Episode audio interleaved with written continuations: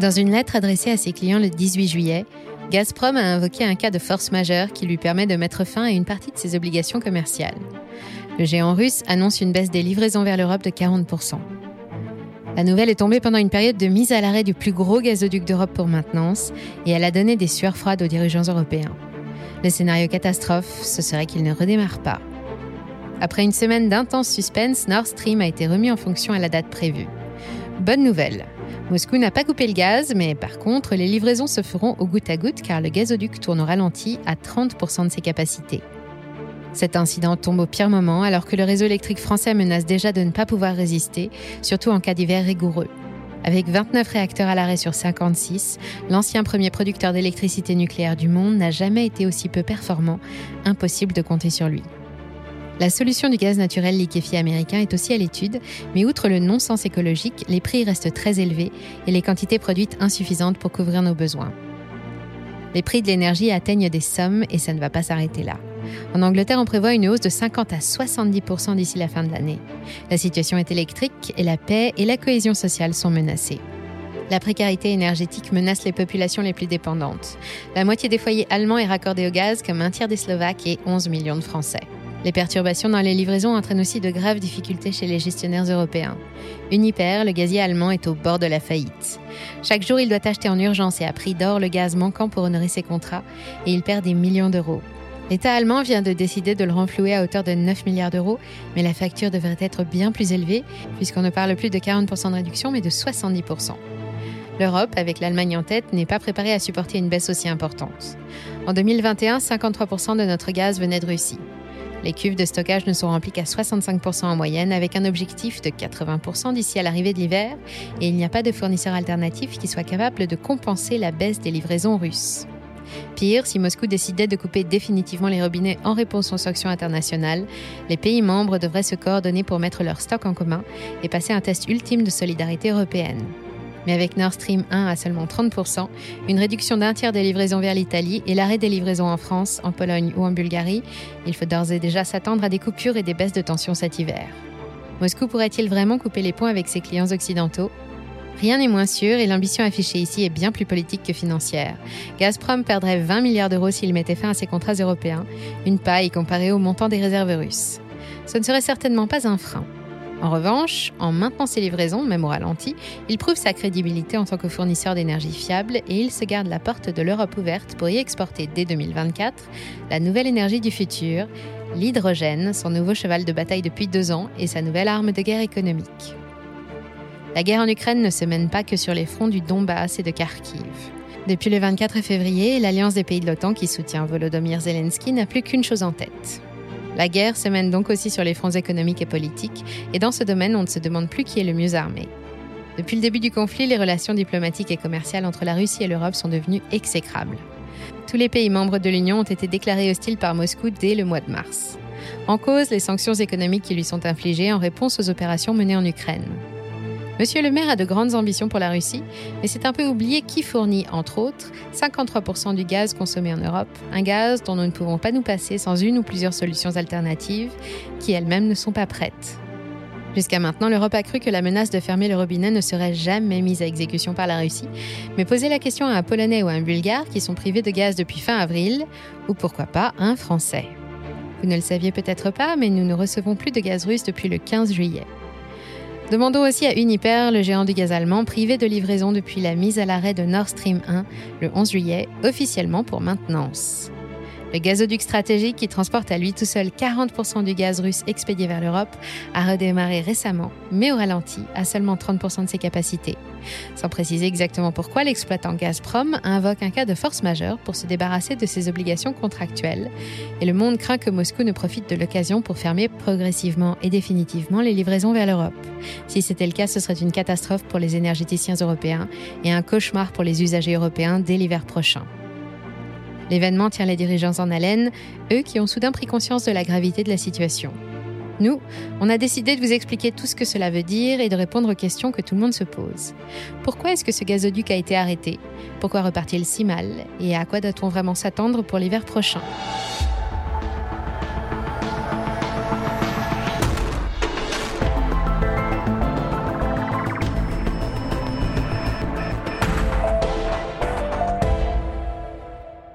Le 26 juin dernier, les dirigeants des Big Three françaises de l'énergie, Total, EDF et Engie, ont appelé la population à réduire drastiquement sa consommation de pétrole, de gaz et d'électricité.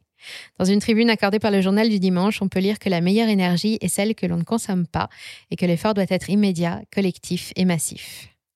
De quoi ont-ils peur? Ce que craignent nos énergéticiens, ce sont les ruptures d'approvisionnement en gaz et la hausse des prix de toutes les autres énergies qui pourraient devenir prohibitifs jusqu'à menacer l'économie et la paix sociale. Depuis le début de la guerre, et même avant, selon un rapport de l'Agence internationale de l'énergie, depuis le mois d'octobre 2021, les livraisons de gaz depuis la Russie sont gravement perturbées. Après l'échec de la mise en service du gazoduc Nord Stream 2, reliant la Russie à l'Allemagne, qui s'y est elle-même opposée, c'est maintenant Nord Stream 1 qui menace de se tarir et Uniper, le géant du gaz allemand, est à genoux. Et il n'est pas le seul. Avant la guerre en Ukraine, la Russie fournissait 53% du gaz consommé en Europe. Elle assurait la livraison de près de 168 milliards de mètres cubes via son réseau de gazoducs, qui depuis la Russie traverse l'Europe d'Est en Ouest pour aboutir en Italie et en Allemagne. Le 11 juillet dernier, Nord Stream a été mis à l'arrêt, officiellement pour des opérations de maintenance qui devaient durer une semaine. Mais le 18 juillet, Gazprom, le colosse national russe, a fait parvenir une lettre inquiétante à ses plus gros clients. Dans cette lettre, il invoque un cas de force majeure qui pourrait perturber ses futures livraisons, sans préciser si les raisons sont politiques ou techniques. Même si la lettre n'exprime pas clairement la volonté de garder les vannes fermées, le signal n'est pas très bon et depuis les dirigeants européens passent de mauvaises nuits. Avec cette clause de force majeure, Gazprom ne peut plus être tenu pour responsable en cas de non-respect des contrats qu'il a signés avec les fournisseurs d'énergie européens. En gros, à partir de maintenant, il peut choisir de différer ses livraisons sans préavis et sans indemnité, de les repousser jusqu'au calendrier grec, d'augmenter ou diminuer le débit si ça lui fait plaisir, et c'est exactement ce qui se passe. Si le gazoduc a bien été remis en service le 21 juillet comme prévu après une semaine d'anxiété intense en Europe, il ne fonctionne qu'à 30% de ses capacités à l'heure où nous réalisons ce film. Pour la grande majorité des observateurs qui craignaient que les livraisons ne reprennent plus du tout, c'est un soulagement, mais de courte durée, car ça ne fait aucun doute, la Russie a décidé de dégainer son arme numéro un pour, pour mettre l'économie européenne à genoux en réponse aux sanctions. Dans sa lettre, Gazprom parle d'un coup de frein sur les livraisons, moins 40% avec effet rétroactif au 14 juin, toujours pour cas de force majeure et pour une durée indéterminée. C'est aussi, hélas pour nous, une décision qui menace directement la sécurité énergétique mondiale et qui laisse présager un hiver difficile, particulièrement en Europe centrale et orientale, car clairement, nous ne sommes pas prêts. La Russie est le deuxième exportateur de gaz naturel dans le monde derrière les États-Unis. C'est aussi le premier fournisseur de gaz en Europe et on ne se passera pas d'elle en un claquement de doigts, à moins d'y être forcé, comme maintenant. Sans source d'énergie alternative, il y aura forcément des dégâts. Cette fois, le continent ne peut pas compter sur la France pour compenser la baisse des livraisons. Le premier producteur d'énergie électrique d'Europe en est incapable. Non seulement nous n'avons plus de gaz, mais chez EDF, 29 réacteurs sur 56 sont à l'arrêt dans les centrales nucléaires, l'hydroélectrique a souffert des sécheresses et des chaleurs, et l'éolien du manque de vent. Dans sa quête d'une solution de rechange pour se passer du gaz de l'Est, l'Europe se tourne alors vers l'Ouest et étudie la proposition de Joe Biden. L'Amérique pourrait subvenir aux besoins européens grâce au GNL, le gaz naturel liquéfié produit sur son sol, mais aussi au Qatar, en Australie ou en Algérie, et jusqu'en Russie. Sous sa forme liquide, il a l'avantage d'être plus facile à transporter d'un continent à l'autre dans d'énormes méthaniers. À lui seul, le plus gros de ces tankers des mers peut transporter près de 270 000 mètres cubes de GNL, l'équivalent de la consommation de près de 5 millions de foyers chinois pendant un mois. En Europe, le GNL représente déjà un tiers de la consommation de gaz en ce milieu d'année 2022, mais la production actuelle sera, elle aussi, loin d'être suffisante pour remplacer les livraisons annulées par Gazprom. Il faudrait pour ça un quart de la production mondiale. Il faudrait aussi construire des usines supplémentaires pour faire face à la demande, une procédure qui prend environ 4 ans aux États-Unis. Enfin, ça ne ferait que déplacer la dépendance européenne de la Russie vers les États-Unis. Évidemment, on se dispute les énergies disponibles sur les marchés et la hausse des prix est phénoménale. Ils flambent partout, ceux du gaz, mais aussi du pétrole, de l'électricité et même du charbon par rebond, puisqu'il faut bien trouver une autre source d'énergie pour faire tourner nos industries et ça ne va pas s'arrêter. Au Royaume-Uni, on anticipe encore 70% de hausse avec des factures d'énergie qui dépasseraient en moyenne 10% du budget des ménages anglais à la fin de l'année. 10%, c'est le seuil qui marque l'entrée dans la précarité énergétique, ce moment où l'énergie devient si chère qu'il n'est plus possible de se déplacer, de se chauffer ou même de s'éclairer. En Allemagne, on parle déjà de rationnement pour limiter l'impact de la hausse des prix. Le pays est le plus gros consommateur de gaz en Europe. Il engloutit deux tiers des livraisons de Gazprom à lui tout seul, et l'énergie russe bon marché a toujours été à la base de son modèle économique. Sans elle, il va falloir tout revoir, mais il est fier de s'affranchir de sa dépendance historique. De nombreux pays de l'Est et du Nord de l'Europe sont dans le même cas, et ce sont ceux qui risquent de s'offrir le plus. Beaucoup d'entreprises sont dépendantes du gaz et de nombreux foyers aussi. Presque la moitié des Allemands et des Hongrois un tiers des Slovaques et 11 millions de Français, par exemple. Le gouvernement d'Olaf Scholz a contesté le motif de force majeure invoqué par Gazprom et lui demande de se justifier.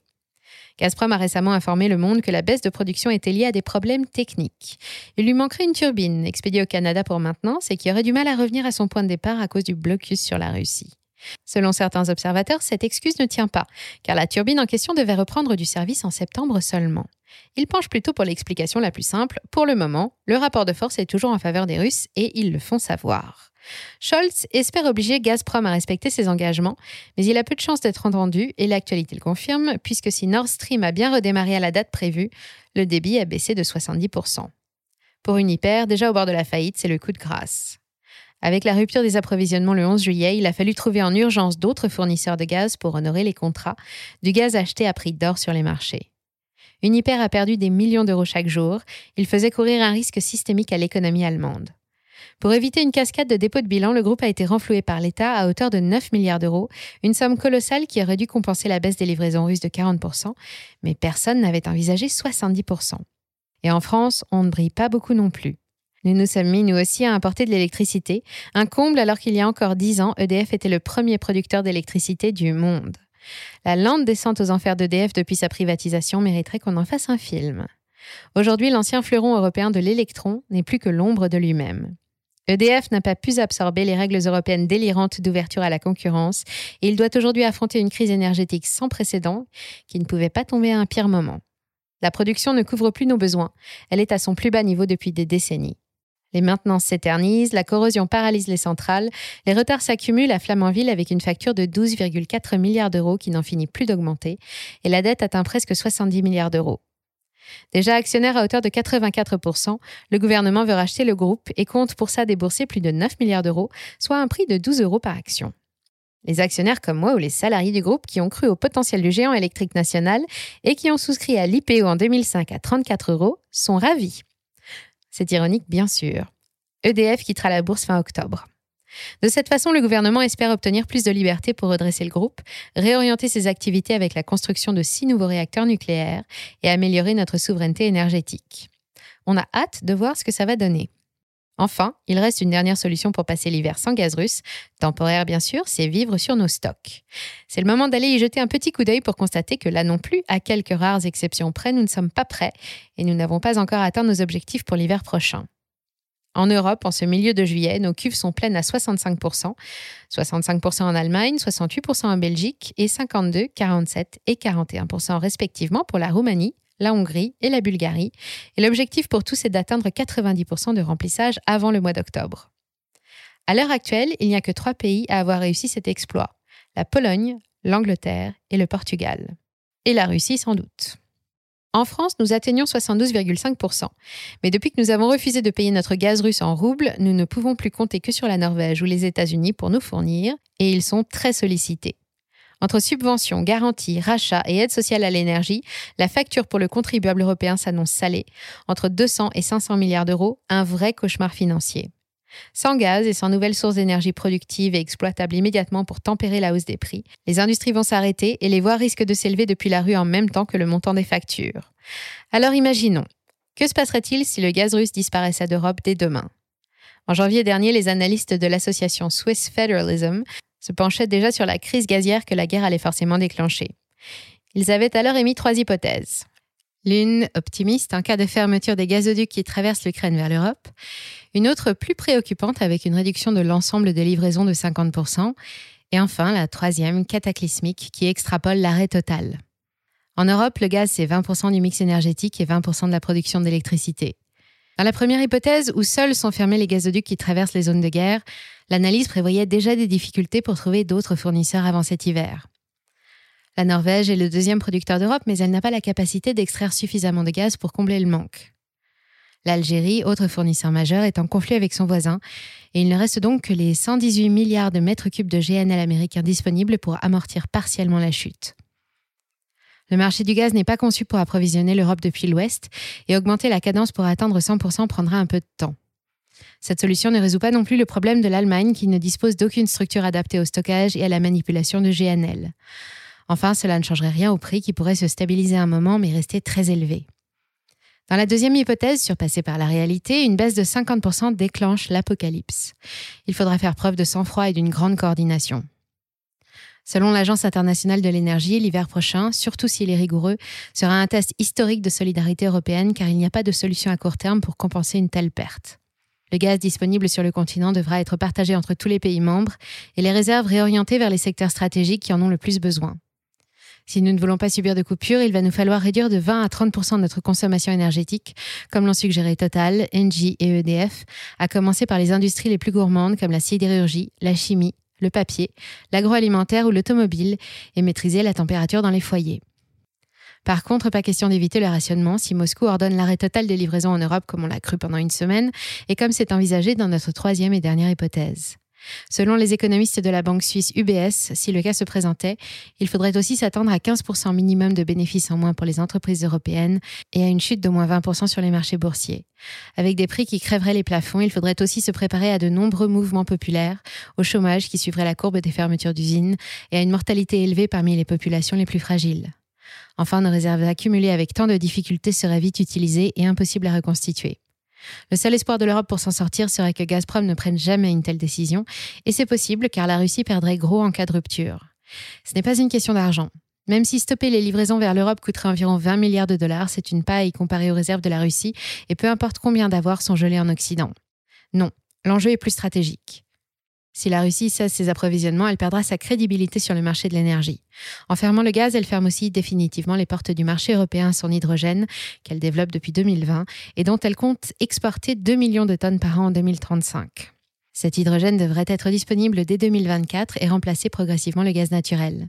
L'agence Bloomberg estime qu'en 2050, il représentera 25% du mix énergétique mondial. La Russie a donc plutôt choisi de manœuvrer avec délicatesse en diminuant le flux, juste assez pour déséquilibrer l'économie allemande, la première d'Europe, et ses partenaires avec elle, mais sans la fermer complètement. Elle tient à conserver son statut de fournisseur fiable, mais pour les amis de la Russie. C'est notre produit, ce sont nos règles, pourrait être le nouveau slogan de Gazprom. Il a purement et simplement stoppé les livraisons vers ceux qui ne respectent pas ses conditions de vente, mais la décision n'est pas irréversible. Il reste donc une quatrième possibilité pour éviter les pénuries d'énergie cet hiver, se plier à la volonté de Moscou et payer le gaz en roubles. Par les temps qui courent, le client n'est plus roi.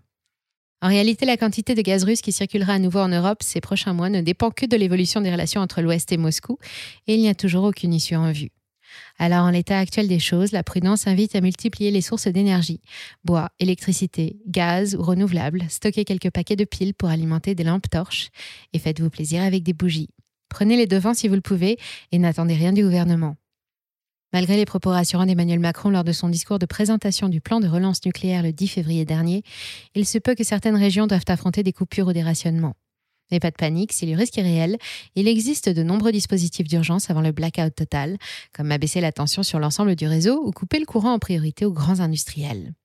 En cas de froid, deux heures de coupure par jour chez les particuliers, c'est la pire solution envisagée. En France, nous ne sommes pas les plus dépendants du gaz russe, nous faisons donc partie des chanceux et nous devrions parvenir à passer l'hiver sans trop de mal. Malheureusement, ce ne sera pas le cas de tout le monde. L'Allemagne, elle, se prépare à bien pire. Merci d'avoir suivi cet épisode jusqu'au bout. Si ça vous a plu, on compte sur vous pour le partager autour de vous. Laissez un like ou une bonne note et vous abonner pour être informé des prochaines sorties. Et moi, je vous dis à très bientôt sur Money Radar.